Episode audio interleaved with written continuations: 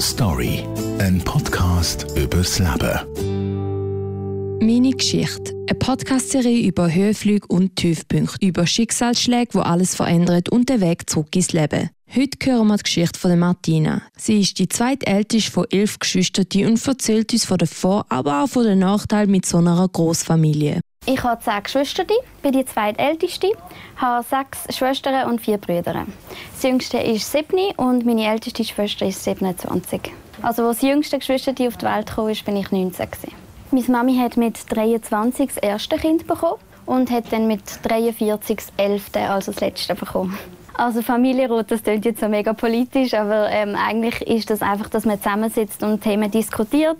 Ähm, gerade auch wenn es um alles Mögliche wird jetzt noch ein Hund angeschafft, dürfte die Kleinere noch eine Meersäule haben oder so. Das wird eigentlich alles äh, besprochen und jeder darf seine Meinung sagen und dann, äh, ja, genau. Also eigentlich hat meine Mami nie gesagt, dass sie schwanger ist. Und wir haben es alle immer recht schnell gemerkt. Das ist so etwas, ähm, das merkt man einfach. ich weiß nicht, aber irgendwann spürt man es einfach. Und das ist dann gar nicht groß angesprochen worden, dass man dann einfach gemerkt, ja, der Bauch wächst und dann ist es irgendwann klar gewesen. Dann musst du gar nicht fragen. Aber ähm, ja, sie haben es dann schon offiziell so verkündet, aber wir haben es natürlich immer schon viel, viel früher gemerkt. Also ich habe mich eigentlich am Anfang immer gefreut, wenn ich wusste, ich bekomme ein neues Geschwister. Das ist immer mega spannend, einfach so ein neues Geschöpf, das auf die Welt kommt. Und später dann hast du dich nicht mehr so, so fest gefreut. Also klar, doch, du bist immer neugierig gewesen, aber es ist nicht mehr die gleiche Vorfreude wie beim ersten Geschwister. Ich glaube, das ist ganz normal. Zehn Geschwister aufzuwachsen ist ähm, sehr spannend. es läuft immer etwas, man ist nie allein. Es gibt immer irgendjemanden, der eine Frage hat oder der Hilfe braucht. Oder es ist auch schön, wenn man einfach immer jemanden da hat, wo man etwas erzählen kann, wo man etwas teilen kann. Es läuft immer etwas. Ähm, bis ich ausgezogen bin, also mit äh, 24, habe ich mein Zimmer immer teilt ähm, mit Schwestern, zwei oder drei. Ich habe mir manchmal schon mehr Privatsphäre gewünscht, aber das merkt man eigentlich erst wenn man ausgezogen ist, dass es fehlt. Also es gibt schon Momente, wo man denkt, okay, jetzt hätte ich gerne meine Ruhe. Die Ruhe findet man immer, dann geht man halt raus oder hört mal Musik, aber es hat schon Momente gegeben, wo man vielleicht auch wollte Schulsachen machen und die andere Schwester wollte Klavier spielen oder hat gerade eine Kollegin eingeladen. Und dann sind es schon so Momente, wo man dann ein bisschen einen Kompromiss finden muss, okay, wie macht man das jetzt? Klar hat man sich ab und zu mal gestritten, wenn man gleichzeitig im Zimmer sein aber es ist immer irgendwie gegangen. Dann ist halt jemand rausgegangen und ähm, später dann wieder rein. Ja. Also wenn man dann plötzlich, wenn man so 13 Zahnbürsten hat im Badezimmer und äh, ja, zwei sehen vielleicht ähnlich aus oder drei und dann merkt man so, hä, wieso ist mein Zahnbürstchen nass? Ich habe es doch gar nicht benutzt. dann weiß man, okay, ups. ja, oder auch, eben, wenn man Socken, ich meine, jeder hat weiße und schwarze Socken und dann hat man sicher mal zwei, die nicht zusammenpassen. Hat man mal irgendwelche anderen Socken im Schrank oder die Schwester lehnt mal die Schuhe aus und fragt nicht. Ja, man lernt halt auch, dass man nichts flicken lassen darf, weil sonst ist es nachher nicht mehr dort. ähm, nein, ich glaube, das war recht schwierig gewesen, Freunde zu haben während dieser Zeit. Das ist, ja, wie gesagt, wir hatten nicht viel Privatsphäre gehabt und irgendwie hat es einfach nicht gepasst. Also klar gehört da noch viel, viel mehr dazu, aber ähm, es hat einfach nicht gepasst und es war, glaube ich, schon recht ähm, herausfordernd gewesen. Meine Eltern haben eigentlich immer Zeit gehabt und immer so. Aber man hat dann schon gemerkt, ich meine, als man jung war, dann ist man noch so im Zentrum und äh, man ist fast so allein und hat die Eltern auf sich allein gehabt. Und halt je mehr Geschwister, die dazukommen, desto weniger Kapazität ist halt auch um. Und ähm, das merkt man schon. Man lernt halt auch zurückzustecken oder man lernt auch mal die ältere Schwester zu fragen oder jemand anderes zu fragen. Und es gibt schon Momente, wo man denkt, ah, jetzt wäre es mal schön mit meinen Eltern allein. Aber ja, also das, eben, das ist halt einfach anders und das ähm, lernt man einfach. Wir sind gar nicht religiös. Das ist immer so die Frage, die gekommen ist. Habt ihr eigentlich kein Fernsehen? Verhütet ihr nicht? Hallo? Nein, also wir sind weder religiös, ähm, noch leben wir ganz abgeschottet oder komisch. Wir leben ganz normal, haben auch einen Fernseher daheim. Das ist einfach eine Entscheidung von meinen Eltern und ja, ich finde, es war eine gute Entscheidung. Also Badzimmer. Wir hatten zwei Badzimmer, 13 Personen, eine Dusche, eine Badwanne. Ähm, das heißt relativ herausfordernd. Das hat schon Momente gegeben, wo man gleichzeitig ins Badzimmer hat wollen. Und ähm, es hat kein Protokoll gegeben, man hat sich einfach abgesprochen und man hat sich relativ unbeliebt gemacht, wenn man einfach ist duschen, wenn alle ins Bad haben wollen.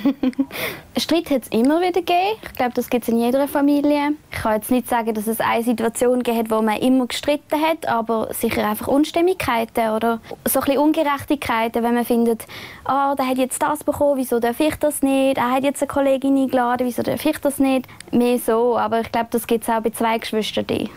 Also Kochen für 13 Personen ist recht herausfordernd. Ich glaube, da könnte meine Mama ein ganzes Buch schreiben. Ja, so ein Kilo Nudeln lenkt eigentlich relativ weit und so 3-4 Kilo Hartöpfel würde ich jetzt mal schätzen. Ein Wocheneinkauf ist relativ schwierig allein für so viele Personen. Äh, meistens kommen wir zu zweit oder zu dritt. Und äh, das sieht dann etwa so aus, dass es zwei wirklich vollgeladene Wege sind. Es müssen eigentlich alle mithelfen, aber es gibt keinen Amtli-Plan. Also ähm, es gibt nicht Mittlerweile gibt es ein paar Regeln. Ähm, der eine Bruder ist für Plastik zuständig, mein Schwester macht den Abfall, die eine die Tiere und so. Aber wir haben nicht wirklich einen Ämterplan. Das ist einfach etwas, das hat sich so eingependelt und es hilft einfach jedem so viel, wie er kann und so viel, wie er will.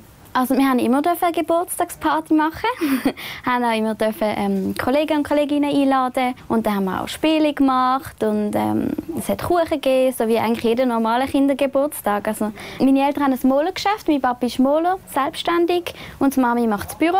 Finanziell ist es immer recht schwierig gewesen. also es hat immer gut gelangt, aber man hat schon müssen schauen und dann liegen halt einfach Ferien liegen nicht wirklich drin. Das ist etwas, was wir zurückstecken müssen. Also vor etwa sieben Jahren sind wir das erste Mal mit der ganzen Familie am Meer. Gewesen. Die Vorteile von einer Großfamilie sind, dass, dass man immer in Gemeinschaft ist. Es ist immer jemand da, man ist quasi nie allein. ähm, das ist manchmal herausfordernd, aber es ist sehr schön und man lernt auch so ein bisschen das Aufwachsen von den kleinen Geschwistern. Man sieht das, wie sie klein sind, wie sie größer werden und das ist recht spannend. Ein Nachteil von einer Großfamilie, ja, das Thema Aufmerksamkeit, eben, dass man einfach auch muss lernen zurückstecken, dass man nicht immer allein im Zentrum ist, dass man die Aufmerksamkeit muss teilen und einmal abgeben, Rücksicht nehmen, auf die anderen hören und schauen. Aber das denke ich sind auch eher Vorteile als Nachteile.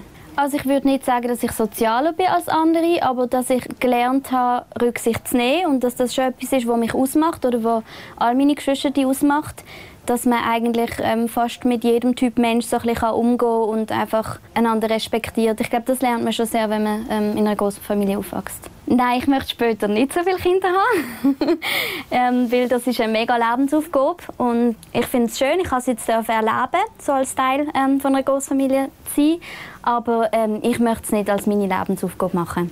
Also vor eineinhalb Jahren bin ich ausgezogen in eine WG zu zweit sind wir jetzt und das ist recht speziell gewesen.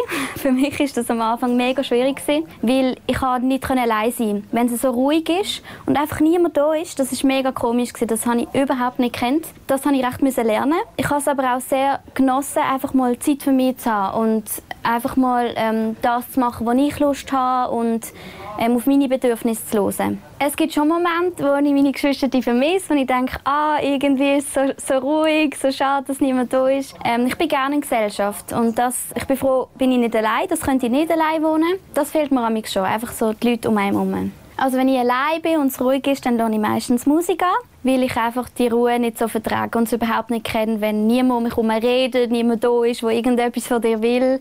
Das ist sehr speziell. Wir hatten 15 Plätze. ähm, mit dem sind wir schon relativ oft unterwegs. Oder wenn wir auch einkaufen, dann geht man auch mit dem Auto einkaufen. Hat natürlich viel Platz. Das war recht cool. Es ist wie so ein Schulbus irgendwie. Man sieht uns an, dass wir Geschwister sind. das eben oft auch in der Schule, wenn man dann wieder, ähm, wenn wieder neu in die Schule gegangen ist und der gleiche Lehrer hatte, dann haben wir gesagt, ah, wieder ein Wangenkind. Anscheinend haben wir das immer gerade gesehen. Ich finde nicht, dass wir uns alle mega gleich also wir haben sicher ähnliche Gesichtszüge, aber ähm, es ist jeder anders und einzigartig. Story, ein Podcast übers Leben.